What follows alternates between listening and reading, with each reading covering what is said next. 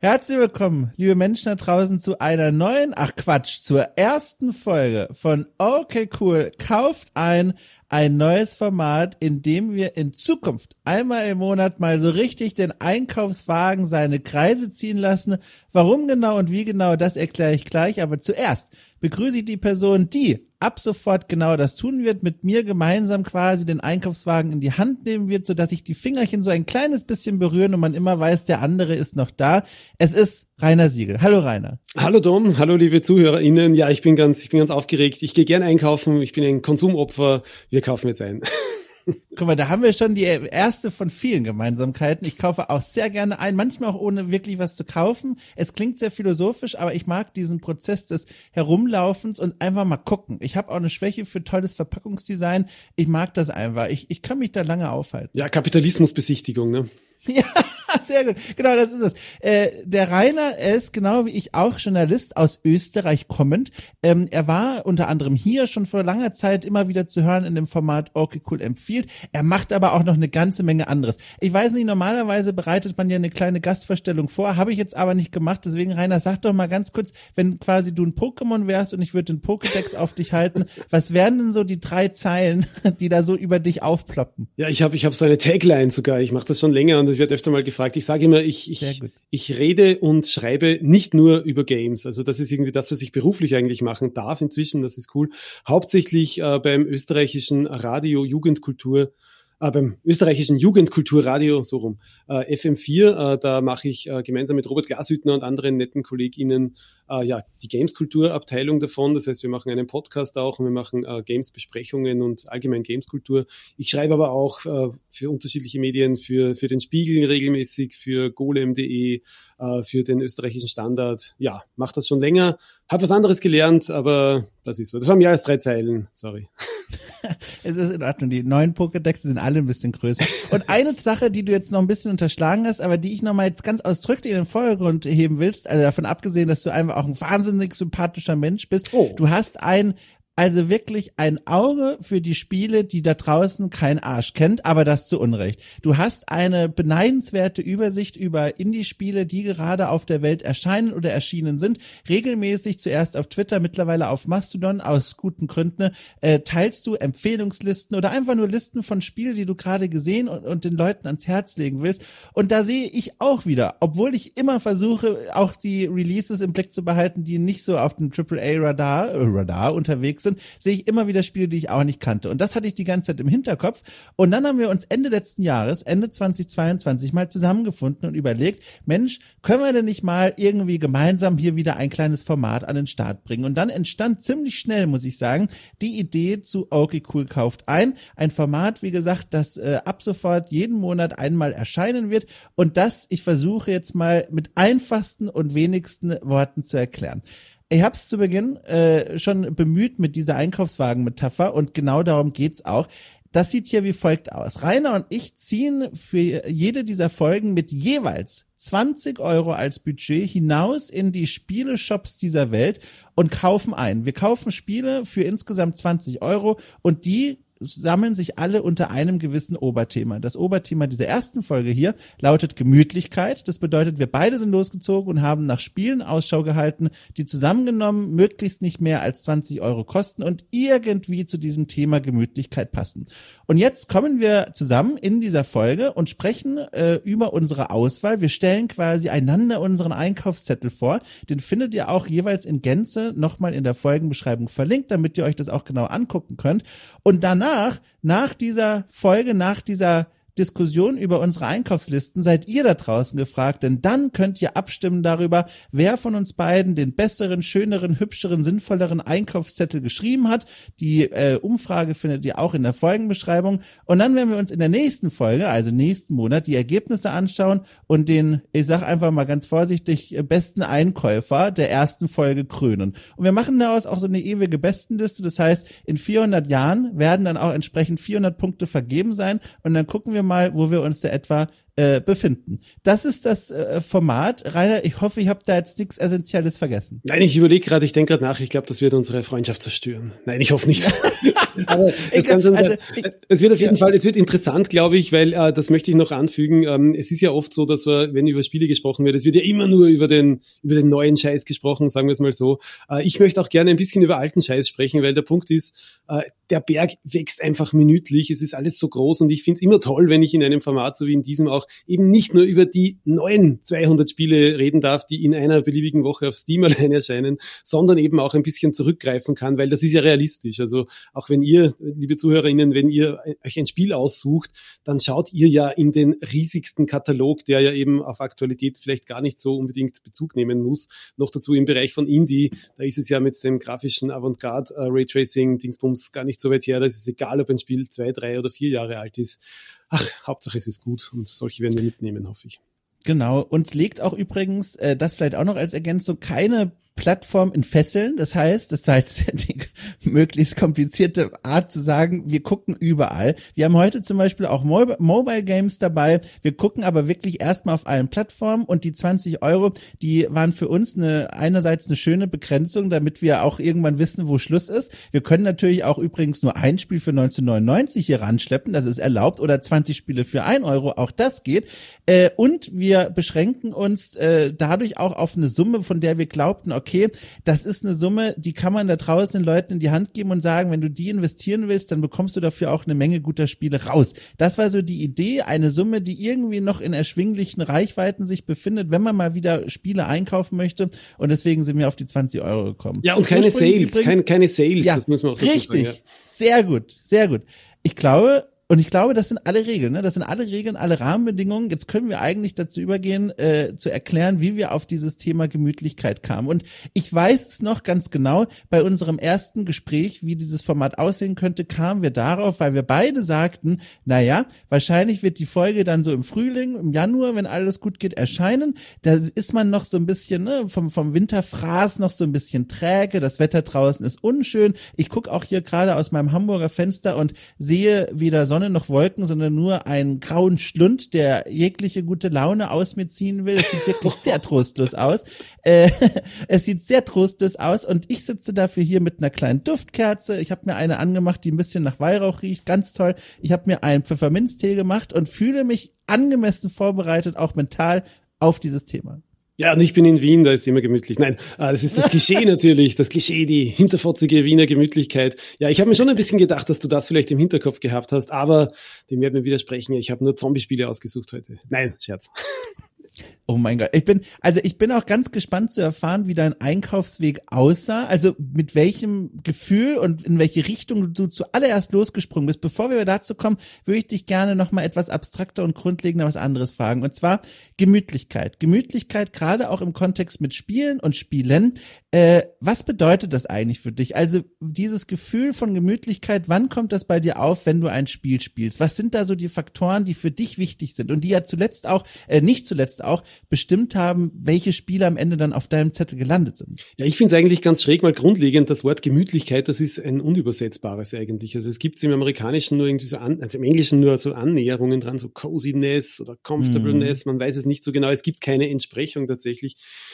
Ich würde sagen, es ist so, es ist so ein bisschen, ähm, ja, du hast schon, man kann es vielleicht mit, mit Requisiten am besten umschreiben. So eine warme Wolldecke, die man dazu braucht, vielleicht einen Tee, das Gefühl von Heimeligkeit, so ein bisschen das Gegenteil von unheimlich, also in Wirklichkeit einfach das Gefühl, sich geborgen zu fühlen und mal ja keinen Stress zu haben. Also man kann es natürlich Negative zum Schreiben, also was es alles nicht ist.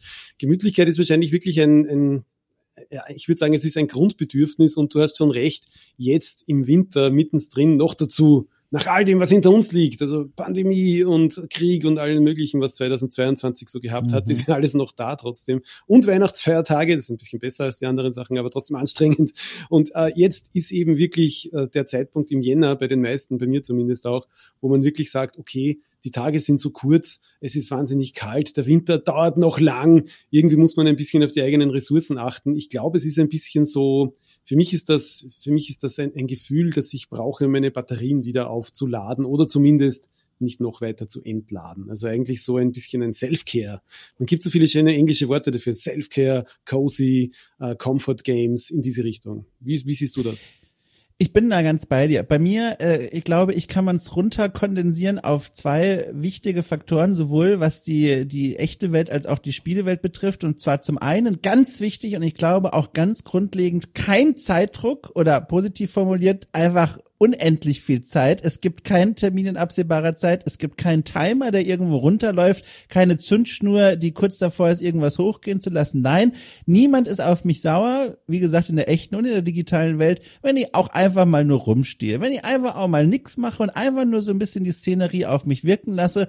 Äh, das ist etwas, was ich als sehr gemütlich empfinde. Also einfach die Abwesenheit von Zeitdruck. Das finde ich schön. Das gibt's ja in der echten Welt, in der Arbeitswelt äh, häufig genug. Und zum anderen, und das bezieht sich jetzt vor allem auf die Spielwelt. Und das ist mir auch bei meiner Auswahl als roter Faden im Nachhinein aufgefallen äh, eine angenehme Musik.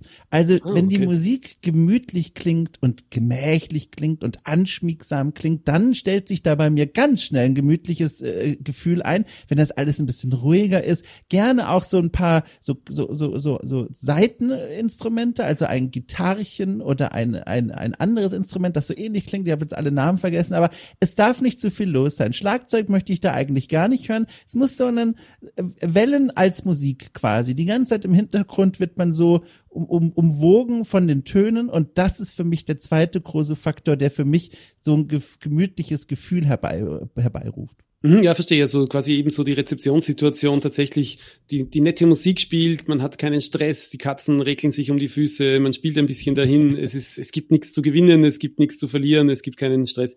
Ja, klingt gemütlich, kann man nichts dagegen sagen. Das ist übrigens was, äh, woran ich immer denke, bevor wir jetzt äh, zu unseren Listen langsam kommen, wenn ich an die Assassin's Creed Spiele denke, da gibt's ja äh, viele Gespräche über dieses Art Spiel und viele Leute sagen, oh, das, die sind 800 Stunden lang, viel zu lang, viel zu viel zu tun. Aber ich denke zuallererst bei diesen Spielwelten an diese Möglichkeit zum Spazierengehen, weil da kannst du genau das machen. Hier schön, was weiß ich, in Assassin's Creed Valhalla äh, durch Südengland im, im langsamen Trab hindurchreiten. Dann kommt im Hintergrund so eine mittelalterlich anmutende Musik, wird dann eingespielt und da ist halt niemand, der dich nervt, wenn du nicht gerade in irgendein so doofes äh, Barbarenlager oder was reinreitest. Und das ist äh, so ein Moment der Gemütlichkeit, den, den daran muss ich immer sehr schnell denken. Aber habe ich nicht auf der Liste, hat das Budget Aber dafür wäre dann noch eigentlich die, ähm, da gibt's ja die, diese Assassin's Creed, diese, ähm, ich weiß nicht genau, wie sie heißen, diese Exploration Modes oder so, die, die man Discovery. Discovery, ja. genau, die Discovery. Ja, das ist, so, da hast du jetzt eine Fass geöffnet. Also ich, ich mach's nur ganz kurz, aber das ist ja leider so ein Ding, vor allem bei, bei, ähm, bei, bei ich glaube bei, bei Origins war das, das Ägypten-Spiel. Da wurde dieser Modus zuerst eingeführt. Das war ja so, ich sag mal, der Touristenmodus für diejenigen, mhm. die es nicht kennen. Da kann man dann virtuelle Touren anwählen und dann darf man da in ausgewählten Orten von Punkt A zu Punkt B zu Punkt C laufen und dann erzählt währenddessen eine Stimme, was man hier gerade in der Spielwelt so sieht. Ist eine coole Idee, aber deswegen reagiere ich hier gerade so heftig. Es ist leider so äh, pädagogisch wertvoll wie so eine, wie so eine Museumsführung in den 80ern. Ja, also ja, man genau, darf genau. um, auf keinen Zentimeter den Punkt verlassen, der vom Spiel vorgegeben wird, weil sofort dann die Tour unterbrochen wird. Und es ist so, okay, ich darf hier wirklich gar nichts anfassen. Und das ist so ein bisschen, ach, ich, ich glaube, die sind mittlerweile sehen die ein bisschen anders aus, aber als ich sie zuletzt gespielt habe, war das noch sehr altbacken und ein bisschen, ach. Ich glaube, zu Valhalla gibt's noch gar keins, oder? Ich glaube nicht, aber ja, da, da bin ich jetzt nicht vorbereitet auf die Frage. So, wir sind schon abgeschwiffen, das ist das erste Mal. Ne? Okay, sehen wir. Zurück, zurück. Also, zurück zur Einkaufsliste. Wir haben uns abgesprochen und wir machen das so. Das war eine sehr kluge Idee von Rainer. Wir werden unsere, unsere Einkaufslisten nacheinander vorstellen, in Gänze, damit ihr da draußen auch jeweils ein Gefühl dafür bekommt, wie sich der andere so seine Spiele ausgesucht hat und welche Spiele es dann tatsächlich geworden sind. Und du, Rainer, du fängst an deine Einkaufsliste umfasst Spiele im Wert von, soll ich schon sagen oder erst am Ende? Ja, ich, ich kann sagen, ja, man kann schon sagen, es ist, ich bin unter den 20 Euro geblieben, aber nicht viel. Also es ist, glaube ich, 1950 oder so geworden ungefähr. 1957. Das ist jetzt so wie bei diesen, es gibt das so, es gab doch da in den 90ern so TV-Sendungen, wo man so einkaufen musste um ganz wenig Geld und dann was draus kochen. Das erinnert mich jetzt dran. ich musste sofort an die Kinder denken in dieser Show, die mit unbegrenzt Geld losstürmen dürfen und alles behalten dürfen, was sie in diesen paar Sekunden einsammeln können. okay. Ja, ein Mischding, ne? Eine Mischung. Ja, genau. Na gut, ich kann gern anfangen. Ähm, ich habe einen Einkaufskorb hier mitgenommen, ähm, in dem sind drei Spiele drin und ich muss dazu sagen, ich habe gleich ein Schlupfloch für unsere strengen Regeln entdeckt. ich weiß nicht, ob oh auch so ist. Es gibt ja von jedem Spiel mehrere Versionen. Ich glaube, du hast es auch so gemacht, nehme ich mal an. Das heißt, es gibt Spiele, die sind ja, die gibt's auch für, für Mobile und sie eignen sich auch, wenn sie, wenn sie sich für Mobile gut eignen, dann haben sie den zusätzlichen Vorteil noch, dass sie dann auch meistens viel billiger sind als, als Spiele für die Konsole oder, oder für PC dann. Und das habe ich tatsächlich in Anspruch Anspruch genommen. Äh, eins der drei Spiele, das gibt es tatsächlich für alle Plattformen, die man sich so momentan vorstellen kann. Unter anderem auch für Android und iOS. Und da hat es dann gleich irgendwie, das, das hat dann gereicht. Also wenn, wenn ihr nur auf PC spielen wollt, dann ist mein Korb zu schwer. Aber wenn ihr auch ein Smartphone besitzen solltet, könnte ja sein, wäre ja möglich, dass ihr so ein exotisches Gerät habt, dann könnt ihr auch eines der Spiele zum wirklich zum, zum Drittel des, des Preises für PC auch noch drauf spielen. Ja, so Klammer zu, das ist quasi so ein kleiner Exkurs, äh, ein kleiner, ein kleiner Neben, äh, Nebenexkurs zum Thema ja Tricksen bei der Preisgestaltung. Ja. Ich muss aber sagen, äh, ganz kurz noch am Rande, ich muss sagen, ich bin da selber auch kurz ein bisschen erschrocken, weil ich habe jetzt auch bei meiner Suche Spiele entdeckt, die jetzt äh, fiktives Beispiel, aber um die Größenordnung mal klar zu machen, im Mobile Store vielleicht 4,99 Euro kosten, was ja heutzutage in der Mobile Games Welt schon hochpreisig eigentlich eher ist. Und die kosten aber offenbar in derselben Version auf dem PC, auf Steam das Dreifache. Ja, so ist es ich auch gedacht, was genau. ist denn da los? Ist das normal so? Ja, die Menschen auf den Smartphones, die wollen kein Geld ausgeben, weil die kaufen zwar um 800 Euro das neue iPhone, aber wenn dann ein Mobile Game 3,99 Euro kostet, nein, hm. für sowas habe ich leider kein Geld. Okay, ja. Ich fange schon an zu schimpfen mit euch. Nein, äh, es, ich, ich fange einfach an. Also ich habe drei ja. Spiele. Äh, eins davon ist ein bisschen größer, schrägstrich teurer und die anderen zwei sind äh, vermeintlich kleiner. Und ich habe mir am Anfang gedacht, ja, Gemütlichkeit ich, ich wollte auch wie du eigentlich eben da kein Spiel haben, wo es tatsächlich um, um Kämpfen oder um, um, um eine Handlung von mir aus auch geht, sondern wirklich, ich bin da ausgegangen so von diesem von diesem Gefühl des einfach Dasitzens und so ein bisschen verträumt herumklicken und sich ohne Stress mehr oder weniger und Zeitdruck und überhaupt so Performance mehr oder weniger da äh, mit etwas zu beschäftigen. Und ein Spiel, das wirklich relativ neu ist sogar, also obwohl ich gesagt habe, dass ich gerne im alten Stapel auch krame, das ist im letzten November 2022 erst erschienen und es heißt sizable, also pff, größenverstellbar, vielleicht kann man das ungefähr übersetzen. Mhm. Sizable. Äh, es kostet 9 Euro, 8,99 ist erschienen für Windows und Mac und stammt von einem belgischen Studio, das hat den schönen Namen Business Goose Studio. Das hat irgendwie den Gag angeblich, es gibt so eine, eine Legende, der ist, was ist das, äh, äh das, das äh, chinesische Wort für Pinguin? Business Goose. Ja, stimmt allerdings nicht natürlich, es ist erfunden, aber gut erfunden. Jedenfalls die Business Goose Studios, soweit ich das in Erfahrung bringen konnte, das ist äh, ein kleines Team, äh, die machen einerseits eben, haben dieses Spiel gemacht und sind aber auch im Consulting Game, der Games-Branche beschäftigt. Das heißt, sie machen so kleine interaktive äh, Projekte, da dienen sie ja, da machen sie technisches Consulting und Business Consulting und so dazu. Das erste Spiel, dem sieht man den Business-Kontext aber nicht an, heißt Business Goose, aber Sizable ist ein wunderschön verträumtes, nettes äh, und sehr hübsch gestaltetes eigentlich Puzzle-Game, muss man sagen, mit einer, mit einer originellen Spielmechanik. So, das könnt ihr euch ungefähr so vorstellen. Ähm, ihr seht jedes Mal ein kleines Diorama aus der isometrischen Ansicht und das ist eigentlich so, ja, wie in so ein, ein kleines Quadrat, auf dem also alle möglichen Sachen drauf sind. Zum Beispiel äh, eine kleine Klippe, auf der steht ein kleiner Leuchtturm, davor ist eine Pfütze vom Meer zu sehen und äh, ein paar Bäumchen stehen noch am Ufer. Das kann man in alle Richtungen drehen. Das ist, wie gesagt, relativ klein, eben so ein klassisches Diorama, so wie im Puppenhaus. Und der Gag ist nun, äh, es gilt in jedem dieser Levels ähm, äh, so, so kleine Obelisken zu finden und außen zu platzieren. Das heißt, das sind mehr oder weniger die drei Gegenstände, die in jedem dieser Levels gefunden werden müssen.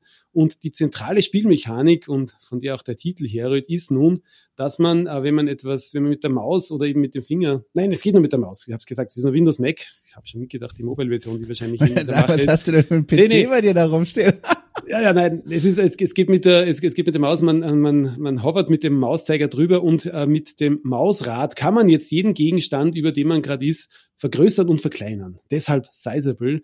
Und dadurch ergeben sich irgendwie wirklich wunderbar nette kleine Rätselchen, denn es wird nicht, werden nicht nur die Gegenstände größer und kleiner, sondern dadurch verändern sich auch andere Sachen. Zum Beispiel in einem der frühen Levels hat man äh, die Sonne, die halt so mehr oder weniger in mittlerer Entfernung über diesem Diorama schwebt, und wenn man die vergrößert oder verkleinert, dann ändern sich im Diorama die Jahreszeiten.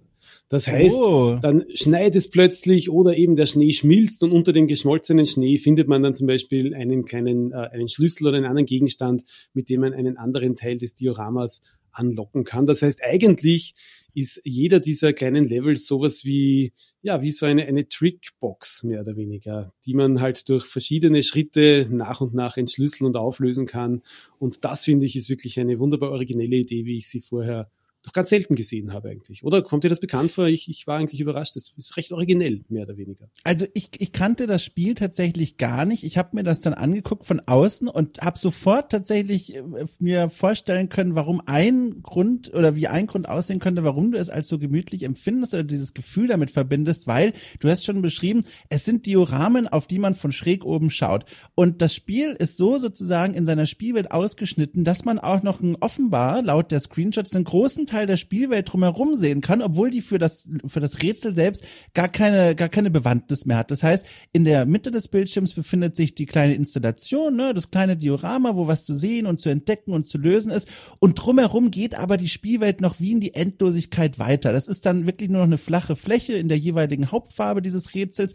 Und die, dieses, dieser Blick in diese Spielwelt hinein, die sorgt, finde ich zumindest bei mir, nochmal für ein ganz besonderes Gefühl der Ruhe, weil man so dieses Gefühl hat, drumherum ist auch gar nichts mehr. Man kann absehen, das Ende absehen dieser Spielwelt. Da schleicht sich auch nichts Böses mehr an. Das ist so ein, so ein, weißt du, so ein ganz schönes Gefühlchen von, ich sehe ganz genau, wo dieser Teller endet. Und das gibt so ein schönes Gefühl von Übersicht und Kontrolle und als würde man sich wirklich wie so eine, wie so eine Gottfigur auf die kleine Erde runterbeugen und schauen, was die kleinen Menschlein da unten so machen. Und da habe ich sofort mir gedacht, guck mal, ich verstehe, wo dieses Gemütlichkeitsgefühl herkommt. Und was ich mich gefragt habe, dann gleichzeitig, als ich dir jetzt so zugehört habe und du die Rätsel erklärt hast, wie schwierig ist eigentlich dieses Spiel? Also sind die Rätsel dann auch irgendwann welche, die so weit eskalieren, dass ich da den Tee abstellen, die, Bricke, äh, die Brille gerade rücken und mich nach vorne beugen muss und dann überlege, okay, was muss ich jetzt hier eigentlich machen? Oder spielt sich das Spiel durchgehend so weg von der Hüfte? Also das Ding hat 38 Levels und es gibt in jedem Level noch ein zusätzliches optionales Secret zu entdecken und es gibt noch andere Secrets, die man noch zusätzlich, oh. äh, geheime Level, die man zusätzlich freischalten kann, ein paar. Äh, der Punkt, ich habe es nicht ganz durchgespielt, wie gesagt, 38 Levels, da ist man meinem Dafürhalten nach schon wirklich einige Stunden ja sehr gemütlich auf der Couch damit beschäftigt. Ich gehe mal davon aus, die späteren Levels, da wird es schon kniffliger, weil ansonsten wäre es ja auch natürlich langweilig. Es ist wie mhm. bei jedem guten Puzzlespiel, es beginnt irgendwie gemütlich und man lernt etwas dazu. Ähm, soweit ich gespielt habe, war es jedes Mal so, dass es jetzt nicht ganz trivial war. Das heißt, es ist jetzt nicht so, dass man sich wirklich da, dass man das so nebenbei mit einem Auge machen kann und nebenbei noch Fernsehen und mit der Mama telefonieren.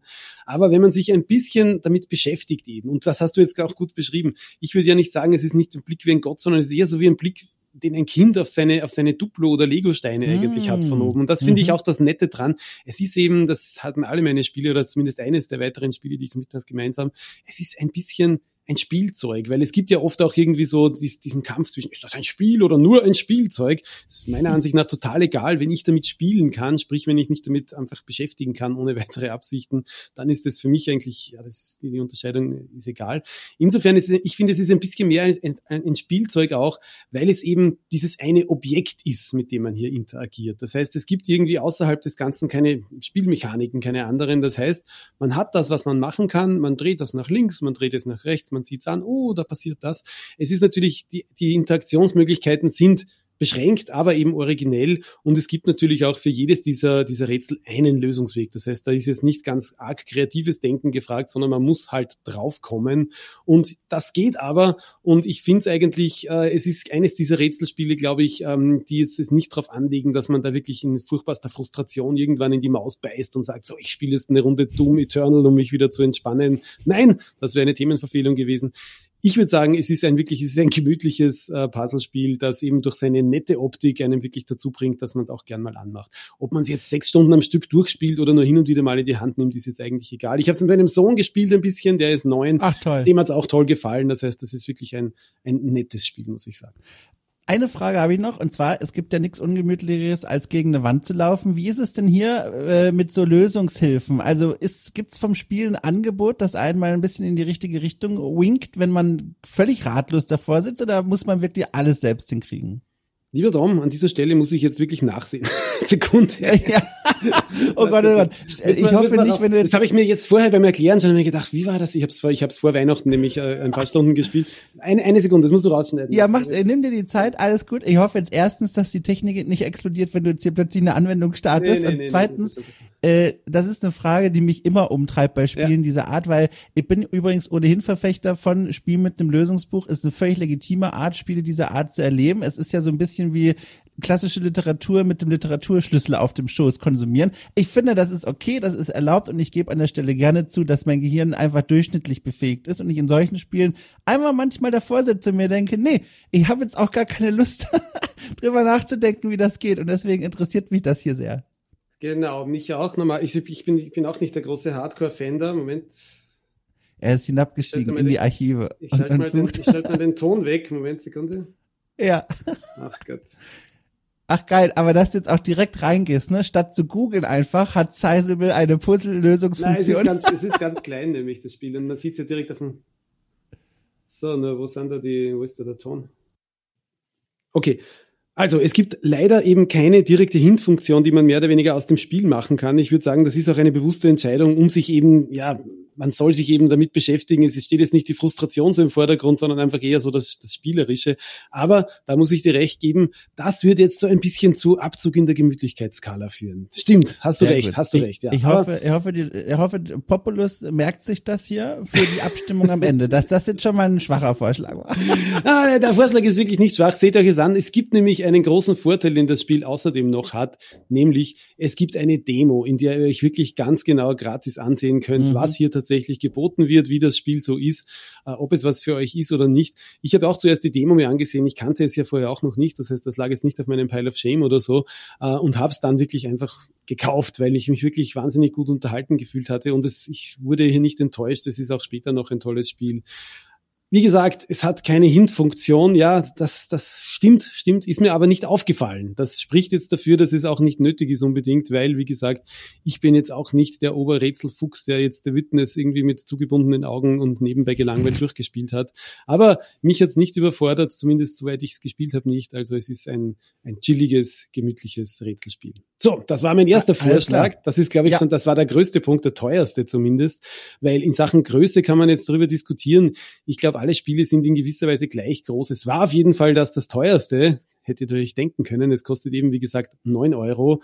Das heißt, meine zwei restlichen Spiele im Gemütlichkeitseinkaufskorb, die kosten jetzt jeweils ungefähr fünf Euro. Und beim ersten, ich habe es vorher schon angekündigt, habe ich ein bisschen getrickst, weil das kostet nämlich, wenn ihr es über Windows kaufen wollt äh, oder für Xbox oder für Switch, äh, da gibt es nämlich auch, da kostet es leider tatsächlich, für die PS4 gibt es auch, da kostet es leider wirklich 14, 15 Euro.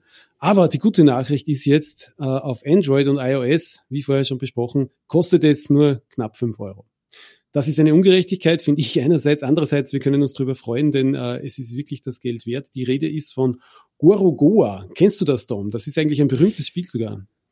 Ich kenne es, es ist äh, 2017 erschienen und ich habe das damals äh, mitgenommen tatsächlich. Ich hab, das war in so einer Phase, wo ich so auf dem Handy eigentlich nur sowas gespielt habe wie, ich weiß gar nicht mehr, wie das heißt, Throw a Fish oder sowas, wo du mit so einer Swipe-Bewegung unterschiedliche Fischarten möglichst weit werfen musst. Und das war für mich so, es war gleichzeitig die Erfüllung all meiner spielmechanischen Träume. Zum anderen aber dachte ich auch, okay, das scheint die Grenze zu sein von dem, was hier auf der Plattform so los ist. Und dann habe ich dieses Spiel entdeckt und ich kann kann direkt sagen, damit die Leute nicht denken, nur wir tricksen uns nur wegen des Preises auf die Mobile-Plattform. Das ist auch dafür gemacht. Also genau, es ist ja. einfach perfekt auf dieser Plattform. Absolut, es ist wirklich ein besonderes Spiel. Also es gab ja übrigens 2017 durchaus schon andere Spiele, als welche, wo man nur Fische weggeworfen hat. Ich habe nicht gesagt, dass ich alle nein, nein, hatte. Ich habe nur gesagt, dass ich Aber eben, wie gesagt, Gorogoa ist auf jeden Fall ein, ein, ein, Sonder, ein, Sonder, ein besonderes Spiel. Also ein, ein, ja.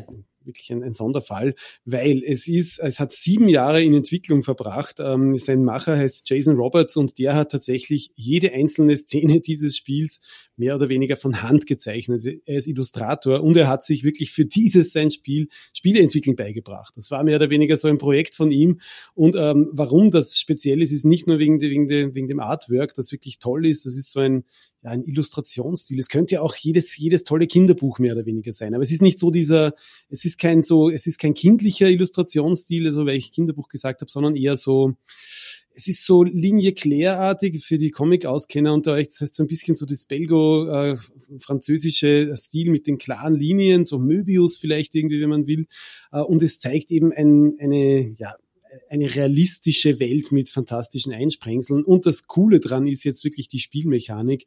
Deshalb habe ich es nämlich auch äh, auf, diesen, auf, auf, diese Gemütlichkeitsliste gesetzt, weil äh, ich finde, ähm, für mich gehört zur Gemütlichkeit irgendwie auch ein bisschen dazu, dass man eben so da, dahin dämmert. So ein bisschen so in diesem netten Gebiet zwischen, zwischen Einschlafen und ganz wach sein. Äh, und nicht, dass man für das Spiel jetzt einschlafen könnte, dafür hat es doch irgendwie auch, dafür muss man ein bisschen die Gehirnzellen anstrengen, aber es spielt in so einem, finde ich, in so einem Dämmerzustand zwischen, zwischen Realität und eben der Fantastik in gewisser Weise. Denn äh, die Spielmechanik ist so, man sieht in, in die meiste Zeit äh, eben vier Felder, das heißt ein Quadrat, das in vier Felder aufgeteilt ist. Und über diese vier Felder erstreckt sich eigentlich so mehr oder weniger die Grafik des Spiels. Und man kann jetzt durch Anklicken und durch Verändern und Verschieben jedes dieser vier Felder tatsächlich eine ganz neue Spielszene draus generieren und so die einzelnen Rätsel lösen. Klingt jetzt komplizierter als es ist. Äh, man verschiebt zum Beispiel das Bild eines Apfels äh, so, dass es auf der anderen Stelle eben zu, äh, zu einem Baum passt und dann bewegt sich das Ganze. Das heißt, das wird dann animiert wie ein kurzer Zeichentrickfilmclip und es, äh, es geht dann weiter es geht der zum Beispiel der, der, die Perspektive ändert sich und man zoomt hinein auf einer dieser Kacheln und es geht wo ganz anders hin. Es ist komplizierter zu erklären, als es dann tatsächlich ist. Man bewegt sich da wie in so einem, in einem Traum eigentlich mehr oder weniger durch kleinste Details. Man geht durch ein Schlüsselloch durch und ist plötzlich ganz woanders. Und aus dieser Spielmechanik, aus dieser originellen, entwickelt eben Gorogoa wirklich eine wunderbare Geschichte auch. Das heißt, das Spiel ist ungefähr zwei bis zweieinhalb Stunden lang und es ist wirklich, es ist wie ein, ein ganz fantastischer Zeichentrickfilm, in dem man selber teilnehmen kann. Hast du es gespielt damals? Ja, du hast gesagt. Wie hat es dir gefallen damals? Genau, ich habe es damals gespielt. Ich habe auf keinen, keinen Fall es durchgespielt. Ich glaube, an irgendeinem Punkt hat es mich verloren, weil ich es als zu schwer empfand. Das wollte ich dich nämlich deswegen direkt auch nochmal fragen, weil das ist ja jetzt wirklich schon lange her. Äh, wie schwer ist es denn? Ich habe es, wie gesagt, als schon etwas knackiger in Erinnerung. Es ist ein bisschen knackiger. Es ist auf jeden Fall knackiger als Sizable eigentlich, das ich vorher ja. vorgestellt habe, weil es eben, man muss wirklich auch ein bisschen nämlich um die Ecke denken. Das ist ja eben diese bekannte Traumlogik, die ja mit der echten Logik gar nicht so viel zu tun hat. Aber es ist, es ist so wunderschön gemacht. Es gibt eben, wie gesagt, manchmal ein paar, ein paar Punkte, wo man sich tatsächlich sogar ein wenig verlaufen kann, weil man zoomt eben in einen Teil des Bildes hinein und um, um weiterzukommen, müsste man eigentlich auf der anderen Seite, in der anderen Kachel woanders sein. Das heißt, es ist, es erschließt sich jetzt nicht alles so wirklich ein Schritt nach dem anderen. Das heißt, man muss manchmal ein bisschen nachdenken und auch um die Ecke denken. Aber ich finde, man wird eben dadurch wirklich entschädigt, dass das Ganze einzigartig ist. Also sowas gibt's wirklich, wirklich in keinem anderen Spiel und das ist was, was man ganz, ganz selten über ein Videospiel sagen kann. Und ich kann es jedem empfehlen, der es noch nicht hat, Gönnt euch einfach diesen Nachmittag auf der Couch. Es kostet 4,29 für Android. Ladet das runter und seht euch das an. Auch wenn ihr irgendwo hängen bleibt, dann macht euch noch einen Tee und versucht am nächsten Tag nochmal. Oder seht von mir aus auch sogar eine, eine, eine Auflösung nach. Das, das, da bricht euch kein Zacken aus der Krone, weil Gorogoa wirklich von Anfang bis zum Ende gesehen zu haben, ist ein, ein schönes Spielerlebnis, das man nicht mhm. so schnell vergisst. Passt wunderbar auch zum Winter, weil es einfach ein, es ist ein, es ist ein schönes Spiel, das einen zwei, zweieinhalb Stunden lang beschäftigt. Ich glaube, der Jason Roberts wird dieses Spiel auch nicht so schnell vergessen. Ich habe äh, einen Artikel gefunden auf, auf gamesindustry.biz. Äh, in dem Artikel hat er, also wird wiedergegeben, ein, ein Talk, den er gegeben hat, äh, ein, eine Art Postmortem zu dem Spiel, was er da so für Learnings draus gezogen hat, wie es eigentlich so war, Gorogoa zu entwickeln. Und was man da so durchlesen und auch durchhören kann, wenn man sich den Vortrag nochmal ansieht, der hat also regelmäßig gekotzt während der Entwicklung. Das ist so die Essenz. Er sagt an einer Stelle, jedes neue Element, was er in das Spiel eingeführt hat, war ein Problem. Ähm, kommt daher, dass er, ja, wie du schon gesagt hast, gar keine Ahnung von Spielentwicklung hatte. Es begann eigentlich als eine Idee für eine Graphic Novel. Ähm, und daraus wurde dann dieses Spiel. Das heißt, er musste sich alles erstmal beibringen und hatte vor allem aber auch zuerst die Kunst und musste sich dann überlegen, wie er aus der Kunst die Rätsel Rätsel macht. Und das hat er auch ein ganz großes Learning dann am Ende rausgestellt wenn er wieder ein Spiel entwickeln sollte, ersten Prototypen machen und dann die Kunst und die Assets zeichnen. Der war davon, glaube ich, ganz schön gepeinigt. Ich habe auch mal, finde das immer ganz spannend. Ich habe versucht, dem dann noch so ein bisschen nachzulaufen und zu gucken, was ist mit ihm, was ist mit ihm so passiert. Ich habe seine seine Twitter, sein Twitter-Profil gefunden und da steht in seiner Twitter-Bio äh, folgendes: Entwickler von Gorogor und jetzt? Fragezeichen. Und seit 2020 hat er keinen Tweet mehr geschrieben, aber er liked immer noch Kram von anderen. Und er ist da so ein bisschen, er ist so ein bisschen, der ist so ein bisschen umgefallen, habe ich das Gefühl. Also ich glaube, er überlegt immer noch, wie er diesen Riesentriumph beerben kann, aber immerhin war das, ich glaube, ein sehr erfolgreiches Spiel. Ich hoffe es für ihn äh, und für ja. uns auch. Ähm, es hat, glaube ich, wirklich wahnsinnig viele Awards eingeheimst. Ich war heute auch nochmal auf der Homepage. Ich wollte nachschauen, es hat wirklich, glaube ich, 16 bis 20 Auszeichnungen bekommen. Diese Accolades, die kann man dort nachsehen auf der, auf der Webseite dazu. Ja, ähm, ich hoffe natürlich, dass er seine Millionen damit verdient hat oder zumindest so viel, dass er ein paar Jahre lang sich Zeit lassen kann, ob es, und sich mhm. zu überlegen, ob er es nochmal machen will oder nicht. Äh, ich glaube, dass das Problem, das du beschrieben hast und das er eben da anspricht, warum es auch so schwer war, ist er natürlich auch deshalb, weil es eben ein Original ist. Das heißt, es gibt ja auch mhm. mehr oder mhm. weniger keine, keine Vorbilder, wo man sagt, ja, okay, die in dem Spiel haben es so gemacht, machen wir es doch auch so.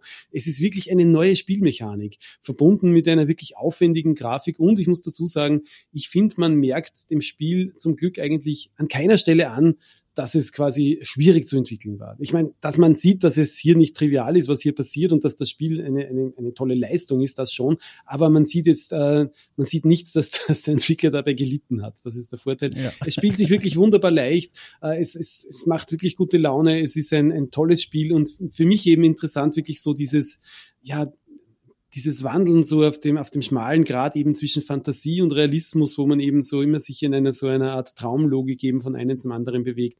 Also wirklich ein tolles Spiel. Ich beneide eigentlich wirklich jeden und jede von euch, die das noch gar nicht gekannt haben und sich jetzt denken, das sehe ich mir an.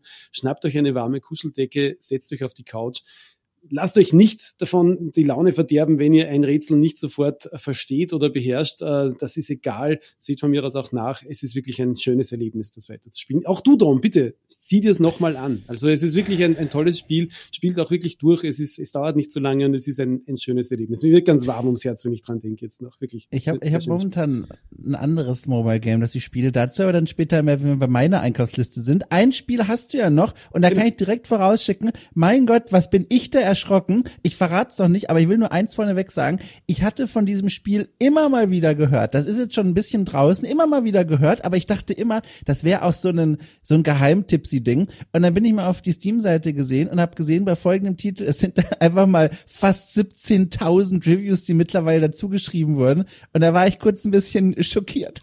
Ja, es ist kein Geheimtipp. Ich habe schon vorher gesagt, es ist ein Spiel, das auch nur 5 Euro kostet, aber es ist deshalb nicht kleiner als jetzt Sizable oder Gorogor. Ja, Townscaper, äh, die alle von euch, die es kennen und vielleicht schon darüber hinweg sind, sagen, nein, jetzt muss ich das wieder 1000 Stunden spielen, weil du das Wort gesagt hast. Danke, Siegel. Ja, für alle anderen, die es noch nicht kennen, äh, prepare, ja, wie sagt man so schön, ja, lasst alle Hoffnung fahren. Das hier ist man muss es so deutlich sagen, das ist digitales Crack, aber von der netten Sorte. Aber von der netten Sorte. Weil es ist ein Spiel, das sich wirklich, äh, es ist im Early Access erschienen schon. Im Juli 2020, ist dann nachher fertig geworden, stammt von einem einzelnen Entwickler, nämlich Oskar Stahlberg, soweit ich mich erinnere, ein Schwede, den kennt man vielleicht von Bad North, das war so ein ganz winzig kleines äh, Strategiespielchen, wo man auf so einer einzelnen Insel äh, so Wikinger-Angriffe abwehren musste. Also winzig kleines Echtzeitstrategiespiel, auch toll. Aber Townscaper ist eben etwas anderes. Es ist auch ein Spielzeug eigentlich. Wie vorher schon bei Sizable gesagt, es ist ein Spiel ohne Spielziel. Es gibt keine, es gibt keinen Score, es gibt keine Gegner, es gibt keinen Kampf und keine Rätsel, sondern es ist einfach ein Stadtbaukasten. Und ja, alle von euch, die jetzt sagen, pff, was ist da das Besondere dran? Warum hast du damit 30 bis 40 Stunden deines Lebens vergeudet, du Siegel? Äh, denen sage ich ja, pff, versucht's mal selbst, weil das ganze Ding ist einfach so fantastisch und so toll. Und das Coole dran ist, man legt hier nicht nur wie in Lego oder Duplo oder in sonst einem echten Baukasten einfach nur Klötzchen übereinander, sondern durch die Magie und Zauberei moderner prozeduraler Animationstechnik ist jedes kleine Klötzchen, jedes kleine Häuschen, jedes kleine äh, Pfädchen, das man hier in diesem wunderschönen in dieser wunderschönen Sandkiste anlegen darf, wird auf originelle und tolle und wirklich organisch wirkende Art und Weise miteinander verknüpft. Sprich, wenn ich einen Mausklick mache äh, vor dem Häuschen, das ich schon gebaut habe, dann wird daraus eine kleine Veranda. Wenn ich noch einen Mausklick mache, dann ist über der Veranda plötzlich eine Pergola, ein weiterer Mausklick und das ganze Ding verwandelt sich zu etwas anderem. Das heißt, man wird nicht müde dazu zu sehen. Ja, ich, ich habe es von hinten aufgezäumt. Ich sag's mal, was es ist eigentlich. Man setzt mit der linken Maustaste einfach Klötzchen um Klötzchen in eine ja anfangs noch leere Wasserwelt. Sprich, äh, die ersten, äh, die Fundamente, die man da für diese kleine Lagunenstadt legt, die sind meistens einfach nur so gepflasterter, ja, gepflasterter Boden. Und ein weiterer Mausklick drauf baut dann mal ein kleines Häuschen, äh, dann baut, dann kann man die Häuser größer machen, höher, weiter miteinander verbinden, bis man, hast du nicht gesehen, ist es drei in der Früh, bis man dann irgendwann einmal gesagt hat, ja, okay, jetzt habe ich meinen 75-stöckigen Traum von einer ja, Renaissance-Architektur hier verwirklicht und oh, schon so spät und in drei Stunden läutet schon der Wecker.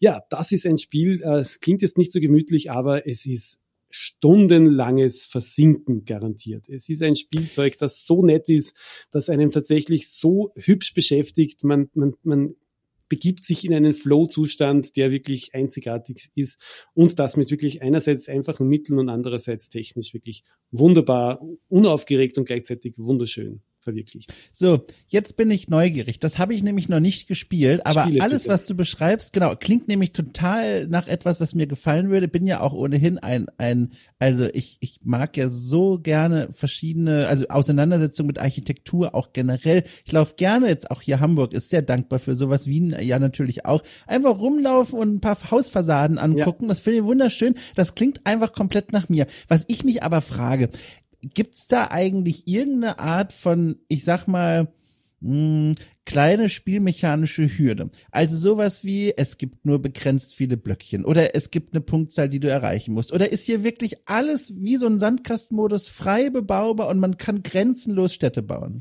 Es ist alles frei bebaubar. Es gibt absolut keine äh, Klötzchenbeschränkung oder so. Das heißt, du kannst so viel bauen, wie du willst. Das Einzige, was man so als wirklich klassisches spielerisches Element vielleicht sehen könnte, äh, ist tatsächlich, dass eben, ich habe es ja schon gesagt, die, wie die Klötzchen angeordnet sind und wie die einzelnen Elemente dazugebaut werden, das ergibt andere das ergibt andere, äh, ein anderes Aussehen dann letztlich. Zum Beispiel, äh, ein, ein, kleines Ding am Anfang, wenn du einen, einen umzäunten Innenhof machst, also einen, einen abgeschlossenen Innenhof, dann begrünt das Spiel den. Das heißt, du hast hier tatsächlich eine Fläche zwischen den Häusern, die halt wirklich, da, da ist auf einmal eine Wiese, wo vorher nur noch Pflaster war. Und es gibt ein paar solche Kleinigkeiten, mehr oder weniger, wie eben die Elemente zusammenpassen. Zum Beispiel zwei größere Türmchen nebeneinander und dahinter irgendwie so eine Art Bühne aufgebaut und dann hast du vorne eine kleine Treppenflucht, die das Spiel für dich möglich macht. Daraus ergibt sich jetzt wirklich der Ehrgeiz, dass du sagst, okay, ich möchte jetzt einfach zum Beispiel einen Gebäudekomplex machen, wo es einfach ganz viele begrünte Innenhöfe gibt. Oh. Und du bastelst das dann und du hast wirklich die größte Freude damit, mehr oder weniger das Ganze deinen ästhetischen Wünschen anzupassen. Aber du kannst es eben nicht direkt machen. Das heißt, du kannst nicht sagen, okay, jetzt nehme ich den Pinsel für äh, Innenhofbegrünter und begrün hier alles und dann ist es so, sondern du musst dich mit den Regeln dieses, dieser prozeduralen äh, Errichtung mehr oder weniger beschäftigen, dass du diese Effekte wirklich durch die Regeln des Spiels hervorrufen mm. kannst, weil die Maustaste ist immer die Maustaste. Du kannst einen Klotz hinsetzen. Das ist immer ein Klotz was für eine Art von Klotz es allerdings ist, ergibt sich durch das, was rundherum steht. Das ist wirklich eine ganz interessante Spielmechanik eigentlich. Du hast dafür allerdings andere Möglichkeiten, die Ästhetik zu beeinflussen. Du kannst alles einfärben. Das heißt, du kannst wirklich so ein, ja, ein norwegisches Fischerdorf bauen, das aus 20 verschiedenen Primärfarben besteht. Nein, so viele Primärfarben gibt's nicht. Aus 20 verschiedenen Farben und tatsächlich diesen, diesen bunten, niedrigen äh, Dorflook mehr oder weniger haben. Du kannst Hochhäuser bauen in noblem Grau, das dann aussieht wie Chicago 1930. Äh, es gibt wirklich fast keine Begrenzung, äh, wow. in welche Art diese Architektur gehen soll. Und das Coole dran ist auch noch, es gibt nämlich, es gibt eine kostenlose Browser-Demo. Das heißt, das ist jetzt wirklich niederschwelliger geht's nicht, gemütlicher geht's nicht. Merkt euch, merkt euch das, merkt euch das für die Bewertung später, liebe Kinder. Gemütlicher geht's nicht. Gebt einfach im Browser eurer Wahl ein Townscaper und ihr landet auf der Seite von Oskar Stahlhack und dort könnt ihr, Oskar Stahlberg, Entschuldigung, und dort könnt ihr tatsächlich Townscaper spielen. Dauert ein bisschen, es sind ein paar hundert Megabyte, die da in den, in den, in den Memory geschaufelt werden.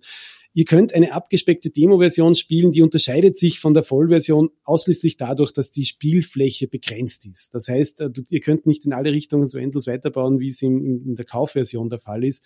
Ansonsten ist es das gleiche Spiel. Das Coole ist auch noch, ihr könnt zum Beispiel äh, äh, tatsächlich die Beleuchtung einstellen. Wie hoch steht die Sonne? Wie spät ist es am Tag? Das heißt, es ergibt dann auch wirklich wunderbar atmosphärische Grafikeffekte, obwohl das Spiel grafisch jetzt nicht wahnsinnig aufregend und, und, und, und aufwendig ist. Aber es ist ein so tolles Spielzeug. Man, man begibt sich wirklich da auf ein, man fühlt sich wie ein kleines Kind, das mit dem Bauklötzchen da ist und das spielt. Aber wenn man es kauft eben, es kostet ungefähr fünf Euro. Es gibt's für iOS, Android. Ich habe es gespielt auf Windows. Es gibt's auf Mac und Xbox. Kostet fünf Euro. Nur außer auf der Switch, da kostet sechs Euro, weil, ja, fickt euch Switch kostet mehr. Äh, und das ist ja das ist Nintendo, natürlich ist die Nintendo-Steuer, würde ich sagen, aber sonst kostet es fünf Euro und die sind es wirklich wert, wenn ihr dazu, ja, wenn ihr geneigt seid, ihr könnt in der Vollversion auch äh, eure Städte nachher als Blender-Objekte sogar exportieren. Das werden oh. die wenigsten machen, aber die, die wissen, was das ist, die werden sich jetzt freuen und die fünf Euro gerne ausgeben. Also wirklich ein Spiel, mit dem man wirklich hunderte Stunden auf kreative Art und Weise verbringen kann. Aber ja, ihr, ihr, wart, ihr seid gewarnt. Falls ihr gerade nicht hunderte Stunden übrig habt, kauft lieber was anderes. Assassin's Creed zum Beispiel, was Kleines. Spannend. Also wirklich eine spannende Liste. 1900, äh, 1900, 19,57 Euro, wie gesagt. Äh, das war das. Ihr findet nochmal alle Titel fein säuberlich aufgeführt in der Folgenbeschreibung, der Einkaufszettel von Rainer quasi. Und den würde ich jetzt gerne äh, beerben mit meinem eigenen Einkaufszettel. Der ist in vielerlei Hinsicht was Besonderes. Äh, vor allem ist aber was Besonderes, weil er sich nicht ganz komplett an die Regeln gehalten hat. Es ging leider nicht anders, Leute. Wir befinden uns bei meinem Einkaufszettel insgesamt bei 21,78 Euro. Ich habe äh, versucht, da irgendwie noch drum rumzukommen mit verschiedenen äh, Spielversionen, was auch immer, aber er hatte hier keinen großen Spielraum. Deswegen habe ich in diesen etwas überteuerten Apfel gebissen und ich hoffe, ihr seht mir das nach. Wir haben uns darauf geeinigt, ich darf trotzdem noch mitspielen. Das wird noch einmal gebilligt. Diesen Freischuss hat jeder einmal von uns im Quartal. So, oh, also. eine Zusatzregel über Zusatzregeln. Okay, einmal im Quartal. Na gut. Oh, das, das schreibt er sich auf. Okay, sehr gut. Also, ähm, folgendes.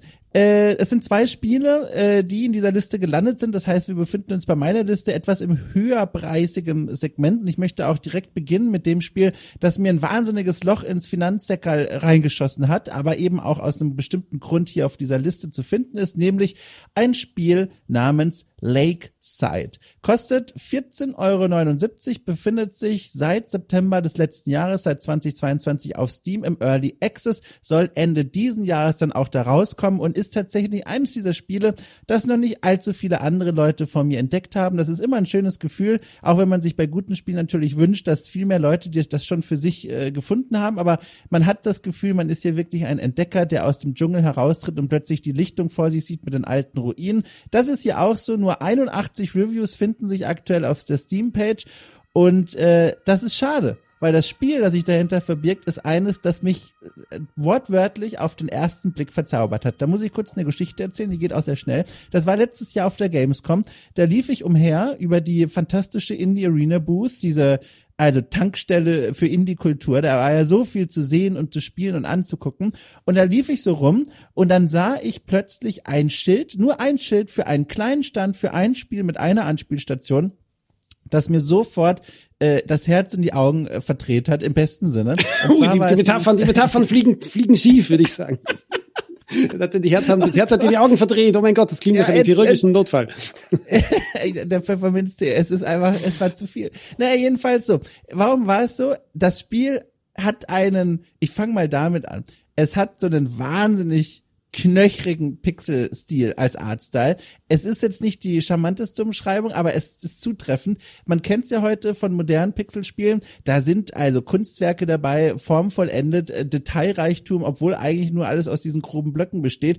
Aber Lakeside ist eher eines der Spiele, das sagt, naja, du musst auch 50% Fantasie mitbringen, um zu verstehen, was ich dir hier eigentlich zeige. Aber wenn man dafür ein Herz hat, ist das schon die erste Tür, durch die man tritt in dieses Wunderland der Freude. So. Und was verbirgt sich denn in, hinter dieser ersten Tür. Es ist eine im Grunde Aufbausimulation. Es geht darum, ein am Ufer eines Sees, daher auch der Name, gelegenes Dörfchen in so einer Art äh, fiktiven Antike äh, großzuziehen. Großzuziehen wie das geliebte Kind, das man nie hatte. Und das macht man auf eine denkbar gemütliche Art und Weise. Man schaut einfach zu, wie die Leute, die dort in ihrer ersten kleinen Bude sitzen und das erste Holz fällen, allmählich die Ressourcen in die Lager reinschleppen und man dann äh, die Baumaterialien hat, um nach und nach ganz langsam, ganz langsam neue Gebäude freizuschalten und zu errichten. Und so zieht man dann diese Siedlung hoch. Man hat am Anfang erst ein Wohnhaus, dann zwei Wohnhäuser, dann drei Wohnhäuser, dann kann man mal eine Farm bauen. Dann muss man natürlich auch ein bisschen gucken, dass die Leute genug Nahrung produzieren. Aber alles ist sehr entschleunigt und man läuft eigentlich nie Gefahr, dass man wirklich dieses Spiel verlieren kann. Es geht hier wirklich viel mehr um den Reiz, den man vielleicht aus, äh, aus dieser Welt der Menschen kennt, die Ameisenbauten haben. Ich kenne hm. niemanden, ich kenne das nur aus Filmen, aber ne, diese, diese Terrarien, wo man Ameisen von der Seite dabei begutachten kann, wie sie da ihre Königreiche aufbauen. Das ist so eine ähnliche Faszination hier auch. Man schaut von der Seite auf diese äh, knöchrig pixelne, äh, pixeligen Siedlungen, die so langsam größer werden und langsam immer besser werden und immer mehr Leute anlocken. Und dann ist es das im Grunde, was man in diesem Spiel macht. Es ist also, wie gesagt, eine Aufbausimulation mit einem sehr niedrigschwelligen Schwierigkeitsgrad, einer wunderbar äh, auch auch wieder so antik äh, musizierend an, anmutenden Soundtrack im Hintergrund. Man hat einfach eine Menge zum Zuschauen, aber wenig zu tun. Und das ist die Idee von Lakeside, ein Spiel, das wie gesagt im Laufe des Early Access noch ein bisschen weiter wachsen soll. Aber das, was jetzt da schon ist, ist ein schönes Pixel-Terrarium zum Angucken und ab und zu mal was reinhalten ja, wie hat René Selweger gesagt, you had me at hello. Ähm, aber der Punkt ist, wie, was heißt langsam in dem Zusammenhang? Wie, wie, wie, wie, wie lang sieht man zu? Ich sehe hier einen Screenshot von dem Spiel, der mich gleich wunderbar abholt. Ich bin ein alter Sack, ich mag Pixelgrafik. Ich finde das toll, wie sie aussieht. Aber äh, der Punkt ist, was heißt langsam? Wie lange sehe ich zu, um zum Beispiel eben so ein, ein tolles Kolosseum und einen so einen Turm zu sehen, ähm, wie, wie, wie, meine, wie meine Pixelmännchen den bauen? Wie lange dauert es, also, bis eine Landschaft so aussieht? Also einmal langsam aus der Spielwelt heraus, äh, nämlich äh, oben links gibt es einen kleinen Ticker und der, das ist eine Zahl, die läuft ungefähr in folgendem Tempo nach oben. Ich zähle mal kurz in diesem Tempo durch. Eins, zwei, drei. Und diese Zählung sind nicht etwa Runden oder Tage, sondern es sind Jahre. Und oh. das ist schon mal vom Zeithorizont der Spielwelt quasi aus. Da wird einem direkt beigebracht, okay, es wird hier einfach 40 Jahre dauern, bis deine Mühle fertig gebaut ist. Aus der Fiktion der Spielwelt heraus ergibt das direkt so eine Entschleunigung, weil man merkt, okay, es, wir reden hier von Jahren statt von rund 100 Tagen. Und dann, und das ist viel deutlicher noch spürbarer auf so einer spielmechanischen Ebene, man bekommt wirklich nur, ich sag mal, alle vier bis fünf Minuten eine neue Aufgabe zugeworfen, dass die Leute zum Beispiel sagen, hey, wir wollen nicht stören, ne, aber wir sind hier mal wieder zum ersten Mal seit fünf Jahren. Wie wär's denn, wenn du mal eine Farm bauen würdest? Und dann kann man sagen, jawohl, baue ich dir eine Farm, in sechs Jahren ist die fertig und dann baut man die und dann bekommt man eine kleine Belohnung und dann dauert es wieder so sieben, acht Jahre, bis die Leute sich erneut melden und sagen, hey, na, also wir würden gerne eine kleine Holzfällerhütte haben, was hältst du davon? Und das ist der, die zweite Art, wie das Spiel langsam ist. Es gibt nicht diese aufploppenden Notifications, keine aufploppenden Ingame-Events, sondern ab und zu meldet sich mal jemand, dann gibt's ein kleines Textfältchen mit einer schönen kleinen Illustration und da steht dann drin, Mensch, guck mal, bau uns doch mal folgendes, das wäre richtig toll. Und dann machst du das und guckst der Stadt beim Wachsen zu. Und das ist es. Und das ist also, wie gesagt, das Bild des Terrariums, in das du ab und zu mal was reinwirfst und guckst, was passiert das ist sehr treffend und das ist dieses Spiel. Apropos ab und zu mal was reinwerfen. Also ich, ich, ich gestehe, jetzt ist es Beichtzeit. Ich habe den, den Zwang zum Beichten hier als Ex-Katholik immer noch da. Äh, ich habe ja früher mal SimCity gespielt, wie ihr vielleicht auch. Und ich muss gestehen, ich habe hin und wieder mal einen Meteor abgeworfen oder ein Erdbeben ausgelöst oder sonst was Lustiges gemacht, was ich gut fand. Und äh, ja, das, das haben meinen, meinen Stadtbewohnern nicht so gut gefallen. Wie ist es denn hier? Geht's denen immer gut oder kommt da mal eine Feuersbrunst oder schmeißt du auch mal einen Kometen rein oder was, was kannst du denen Schönes antun, damit der Tagesablauf nicht ganz eintönig harmonisch verläuft? Also es ist tatsächlich hier eine, eine von Unglück befreite Welt, beziehungsweise oh. das Unglück spielt sich nur auf kleinen Textnachrichtchen ab und das ist dann sehr entfremdet dargestellt. Also manchmal kommt es vor, dass ein Feuer ausbre aus, ausbricht und dann heißt es, oh, es brennt, folgende Gebäude wurden zerstört und folgende Nahrung wurde vernichtet. Aber das ist nur eine Textnachricht. In der Welt ist es nicht so, dass plötzlich der Himmel sich verdunkelt, ein Vulkan ausbricht und Menschen schreiend sich ins Meer stürzen. Da sieht man einfach nur, wie ein Jahr später sozusagen sagen. Also zwei Sekunden später ein Gebäude, das eben noch da stand, plötzlich zur Ruine wird. Also es ist auch äh, das könnte man vielleicht auch als kleinen Kritikpunkt, wenn man das dann möchte, auslegen. Es ist auch sehr vereinfacht in seiner Darstellung. Da wird jetzt nicht irgendwelche Budgets investiert in Animationen oder, oder Zwischensequenzen oder so ein Quatsch, sondern es ist einfach in Jahr eins ein existenzielles Gebäude und in Jahr zwei ist es eine Ruine. Und in seinem Kopf stellt man sich dann idealerweise vor, was da gerade passiert ist und bekommt als Info eben diese Textnachricht. Also, wie gesagt, auch hier so ein bisschen knöchrig, aber ich mag das. Das ist mal was anderes. Ja, ich, ich sehe gerade ein bisschen so die Steam-Rezensionen durch. Ähm, es hat gute Kritiken eigentlich bekommen. Allerdings die, die durchschnittliche Spieldauer der meisten, die sich jetzt zu Wort melden, liegt dann doch deutlich im einstelligen Bereich. Ich glaube, einen habe ich gesehen, der hat 14,5 Stunden gespielt. Wie viel hast du es gespielt? Was glaubst du, wie lange kann man spielen? Oder ist das so ein Spiel, das man so wie in einem Bildschirmschoner hinten mitlaufen lässt für hunderte Stunden und hin und wieder macht man was? Oder ist es eher so, dass man sich ein Wochenende damit beschäftigt und dann sagt, okay, jetzt harmonisiert da alleine ohne mich weiter? Ich glaube, das ist so ein Spiel, länger als eine Stunde am Stück kann ich es nicht spielen, weil dann, dann ist das doch zu entspannt. also, ich versuche es positiv zu sagen. Also, man merkt dann halt doch nach so einer Stunde und dann ist eine Stunde wirklich lange. Es passiert halt dann doch sehr wenig. Es ist ein schönes Spiel, wirklich so, was ich zum Beispiel gerne immer mal wieder anwerfe, zwischen zwei Terminen, die sehr dicht beieinander liegen, weil du wirst halt völlig abgeholt mit dieser nonchalanten, nicht vorhandenen Herausforderungen, da einfach nur zuzuschauen. Und für so ein, für so ein Viertelstündchen mal dazwischen ist es richtig angenehm. Man kann auch nicht vergessen, was man gerade machen wollte, weil ohnehin nicht viel los ist. Aber es ist, um Gottes Willen, glaube ich, kein Spiel, das man für ein Wochenende sich vornimmt, mal so richtig ordentlich durchzuzocken. so, jetzt also auf der nächsten LAN-Party, 50 ja. Stunden Lakeside. genau, Lakeside. Genau. Nee, also es ist wirklich so eher so ein, also im besten Sinne des Wortes ein, ein, ein interaktiver Bildschirmschoner, den man immer mal so reinwirft, um sich zu erden. Also äh, es ist vielleicht ein bisschen teuer dann für 15 Euro, aber gleichzeitig, ich, also ich habe es jetzt gekauft, ich hab's jetzt und ich spiel's immer mal wieder an und deswegen, ich habe meinen Spaß damit. Gibt es einen Fail-State, also ein Game Over, dass man sagt, okay, jetzt hast du dich 30 Minuten nicht gekümmert um das Spiel, weil du inzwischen Tee machen gegangen bist und telefoniert hast oder was auch immer, dann kommst du zurück und alles ist eine radioaktive Ruine oder was, was kann passieren im schlimmsten Fall?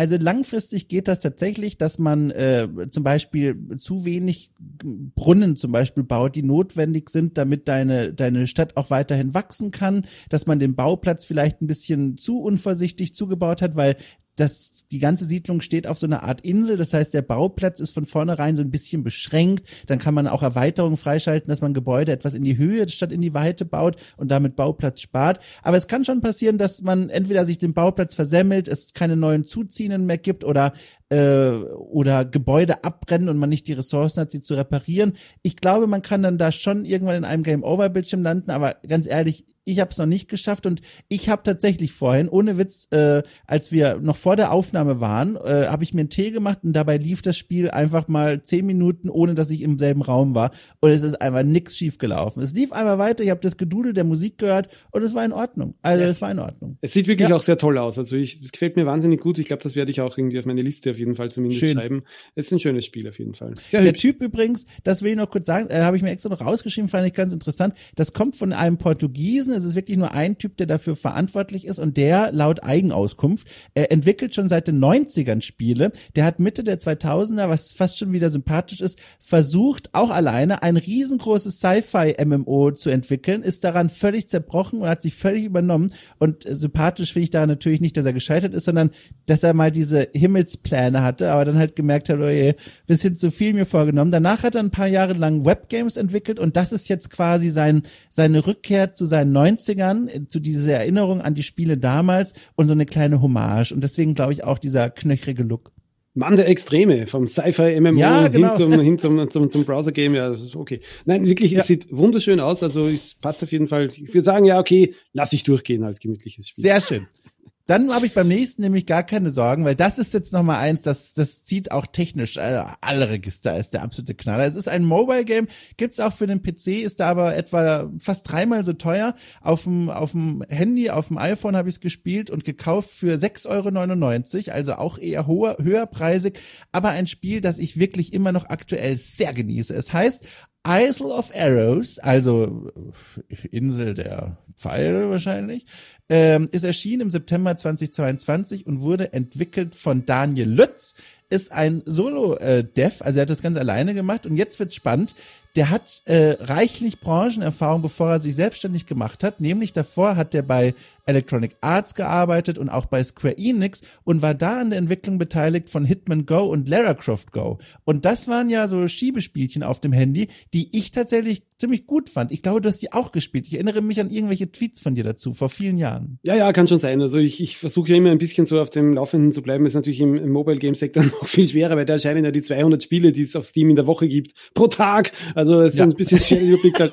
Aber eben die, die Lara Croft Go Spiele, da gab es ja mehrere. Da gab es ja Hitman Go etc. Das war eigentlich wirklich genau. ein, eigentlich ein, tolles Spielprinzip, auch mit diesen großen Franchises und auch mit dem Look. Ja, Isle of Arrows Inwiefern ist genau. es ähnlich? Weil es ist ja eigentlich ein Tower Defense Spiel ein bisschen, oder? Genau, also hat damit, hat inhaltlich damit gar nichts zu tun. Ich wollte nur schon mal vorlegen und sagen, okay, wir haben es hier mit jemandem zu tun, der weiß, wie es läuft. Der hat eine mhm. Ahnung, wie, wie so ein Mobile Game vielleicht funktionieren kann, auch so, dass es schön aussieht und befriedigend zu spielen ist. Und das ist hier tatsächlich gelungen. Du hast schon gesagt, es ist ein Tower Defense Spiel. Man könnte auch sagen, ein Rogue Light Tower Defense Spiel. Und das meint, es geht im Kern darum, typisch Tower Defense, dass man auf einem, auf einer festgelegten Route herannahende Gegner wegballern muss, bevor sie ihr Ziel erreichen, was meistens unsere Basis oder sowas ist. Und Rogue Roguelite deswegen, weil das Spiel darauf ausgelegt ist, dass man es natürlich nicht im ersten Durchlauf schafft, sondern dass man irgendwann scheitert, aber dann Punkte und freigespielte Gebäude beziehungsweise in dieser Spielwelt Kärtchen mitnimmt und dann beim nächsten Mal im Stapel zur Verfügung hat, sie auszuspielen. Und ich habe schon gesagt, das Ganze hat mit Kärtchen zu tun. Es sieht zwar aus, als würde man Gebäude bauen, wenn man sich die Screenshots ansieht, aber im Grunde ist es ein Kärtchen-Legespiel. Das heißt, alle Gebäude, alle Features, die es so gibt, das sind Kärtchen, die bekommt man dann in die Hand gespielt zwischen den beiden Wellen äh, und dann kann man die auf einem relativ begrenzten Bauplatz auslegen und hoffen, dass man so ein bisschen wie bei Tetris damals äh, beim nächsten Kärtchen zum Beispiel einen Pfeilturm bekommt, der Gegner abwehren kann oder eine Straße, die um eine Kurve geht, dass man die Strecke verlängern kann. Und so kämpft man sich äh, durch die Horden, durch die Wellen hindurch und das kann man sogar einige Zeit lang machen. Es gibt insgesamt vier Kampagnen in diesem Spiel, die allesamt relativ unterschiedlich sind und dann gibt's noch als weiteren Modifikator die Gilden. Das heißt, man kann nicht nur die Kampagne auswählen, sondern auch eine Gilde, mit der man spielen will und das heißt im Grunde nichts anderes, als dass man die Startmodifikatoren verändert. Eine Gilde zum Beispiel startet direkt mit zwei Kanonentürmen, bekommt dafür aber weniger Punkte. Eine andere Gilde hat am Anfang gar keine Verteidigungseinrichtung, verdient sich sich aber dumm und dämlich, wenn man es mal geschafft hat, die Horden abzuwehren. Und das ist im Kern das Spielprinzip von Isle of Arrows. Ja, ich habe jetzt da mal zwei, zwei Sachen, die ich anmerken muss. Erstens mal, also Tower Defense ist wirklich ein gemütliches Genre in gewisser Weise, weil das, das, es gibt ja zwei Spielphasen mehr oder weniger. Die erste mhm. eben, wo man baut und plant und das alles irgendwie so in die Tat umsetzt, was man da hier irgendwie an Verteidigungsanlagen aufbaut. Eben hier mit den Kärtchen, soweit ich das im Trailer und so gesehen habe. Und dann eben drückt man auf den Knopf und sieht im besten Fall wahnsinnig entspannt dabei zu, wie ja. ganze Gegnermassen da hier irgendwie eben ihr Ziel nicht erreichen im besten Fall. Aber das ist ja auch so, aber Jetzt kommt mein Einwand, mein Gemütlichkeitseinwand. Wir haben am Anfang ja gesagt, ja, wir, wir, wir begeben uns hier in gewisser Weise in eine Konkurrenzsituation. Wir wollen hier nicht, nicht so viel anätzen gegenseitig, aber, aber never trust a, a Wiener. Ähm, der Punkt ist, äh, ich, ich, ich finde ja, dass in einem Gemütlichkeitspodcast hier tatsächlich auch der Begriff Roguelike überhaupt fällt. Ja, jetzt kann ja. man sagen, in jedem einzelnen Podcast, wo Rainer Siegel dabei ist, fällt der Begriff Roguelike irgendwann früher oder später, so ist es. Aber äh, dass der hier fällt, das ist ja eigentlich etwas, was der Gemütlichkeit in gewisser Weise einerseits total entgegensteht, weil irgendwie so ja eines der Grundelemente von, von Roguelikes ist ja eben Permadeath. Und ja, Permadeath ist ja der einzige Tod, der äh, so realistisch ist wie im Leben, oder zumindest halb, weil ja er eben nicht nur vorübergehend ist, sondern man muss ganz zurück zum Anfang. Das ist hier nicht so, oder? Also dieser Bereich von Roguelikes ist hier nicht übernommen, nehme ich an. Genau, es ist eben ein Roguelite und das ist eben das Schöne daran. Äh, man, man, man kommt in einen Game-Over-Bildschirm zwangsläufig. Das Spiel empfinde ich persönlich als relativ knackig. Also man sollte, wie gesagt, keine Ambition hegen, das sofort durchzuspielen. Es dauert eine ganze Weile, ist ja aber auch in Ordnung. Aber deswegen ist es auch das Schöne, Schöne. Ähm, und deswegen passt es für mich persönlich auch in das in die Welt der Gemütlichkeit, weil in diesem Spiel bedeutet das, selbst wenn man scheitert, und das wird man oft, nimmt man immer was mit. Man bekommt schön aufgelistet die Kärtchen, die man freigeschaltet hat, die Punkte, die man eingesammelt hat. Auf einem Pfad wird auch visualisiert, wie weit man in der laufenden Kampagne jetzt bei diesem Durchlauf gekommen ist. dass man wird so schön aufgehoben und aufgefangen und direkt wieder mit, also mit Mörchen und Zuckerstückchen beworfen, bis man ohnmächtig wird, die einen aufpäppeln sollen, dass man sagt, okay, okay, ich sehe es ein, ich war ziemlich gut gerade eben, auch wenn ich es nicht geschafft habe. Und das ist sehr schön. Und plus obendrauf kann ich direkt nutzen, wenn mein Mikrofon gerade an ist. Ähm, man bekommt auch ganz schön erklärt, mit was man es hier gerade zu tun hat. Die Erklärung für jedes einzelne Kärtchen ist wirklich nur ein Daumendruck entfernt. Jedes Kärtchen hat oben rechts ein kleines Fragezeichen, das kann man antippen und dann bekommt man erklärt, was dieses Kärtchen macht. Weil ich meine, Straßen sind selbsterklärend, Abwehrtürmchen auch, aber da gibt's dann noch so besondere Gebäude, wie zum Beispiel ein Marktplatz und der hat dann als besondere Bedingung, er muss komplett zugebaut sein, also mhm. überall angrenzend müssen Kärtchen liegen, damit man den Markt dann auch benutzen schießen darf. Dann gibt es noch Kanonentürme, die funktionieren nur in bestimmte Richtungen. Man kann Brücken bauen, aber alles wird mit einem Klick in zwei, drei Zeilen erklärt. Und das macht es eben auch so frustfrei, weil man hat immer das Gefühl, ich verstehe, was ich tun kann. Und vor allem auch, ich verstehe, warum ich gescheitert bin. Und, und das ist toll. Und dann, und das finde ich nochmal als, als besondere Qual, aber auf eine schöne Art und Weise, wie so dieses lustvolle Zwicken in die Haut. Oh Gott.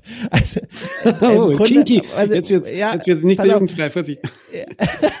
Was ich damit meine ist, wenn man zu gut ist, in Anführungszeichen, wenn man wirklich zu erfolgreich im Early Game einer Runde ist, dann macht das Spiel folgendes. Es platziert einen zweiten Startpunkt für die Horde. Das heißt, hm. man hat plötzlich zwei Routen, die man verteidigen muss, aber immer noch nur ein Kärtchen pro Runde. Das heißt, dann muss man sich überlegen, wie führe ich vielleicht die, die Runden zusammen, diese die Routen, wie platziere ich meine begrenzten Kärtchen und dadurch wird der Schwierigkeitsgrad relativ dynamisch angehoben, wenn man eben zu gut losstartet. Und das empfand ich auch als sehr angenehm.